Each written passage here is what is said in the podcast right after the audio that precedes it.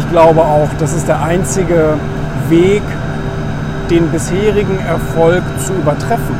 Wenn man sich fragt, was gibt es da noch? Was könnte man noch machen?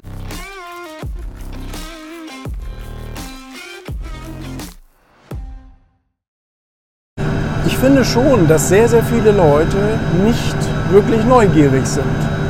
Ähm, dass viele Leute so ein bisschen in der Suppe schwimmen, in dem, in dem äh, eigenen Saft schmoren, ohne sich irgendwie auch mal so ein bisschen weiterzuentwickeln.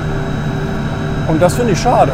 Das finde ich schade, dass viele erwachsene Menschen so dieses Neugierigsein verlernt haben und, ähm, und einfach immer nur an das glauben, was sie schon wissen, das tun, was sie schon können und sich da weder wissenstechnisch noch von den Fähigkeiten irgendwie mal weiterentwickeln.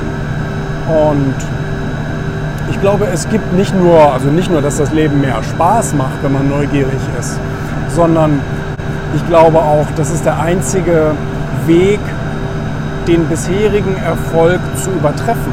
Wenn man sich fragt, was gibt es da noch? Was könnte man noch machen? Ähm, wen könnte ich noch kennenlernen? Wen, wen könnte ich fragen und so weiter. Also das, diese, so ein bisschen diese kindliche Neugier zu behalten, würde ich sogar schon sagen, halte ich für so eine Art Erfolgsrezept, Erfolgsprinzip, Neugier. Ich glaube, ich habe das auch schon sehr oft gelesen in Büchern. Das ist ja sowieso das Witzige. Ne? Immer wenn man Bücher liest, werden die irgendwie so, so zu einem Teil von einem.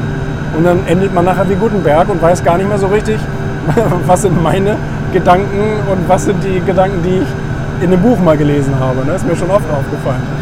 Aber diese Neugier, sich, sich zu behalten oder wieder auch neu zu entwickeln und ähm, auch mal eine blöde Frage zu stellen. Einstein hat ja gesagt, ne, also die Leute haben Angst, blöde Fragen zu stellen und kommen im Leben deswegen nicht weiter. Und das ist wirklich eine sehr, sehr wichtige Eigenschaft. Dieses Fragen, ähm, Fragen stellen und neugierig sein nicht zu verlernen.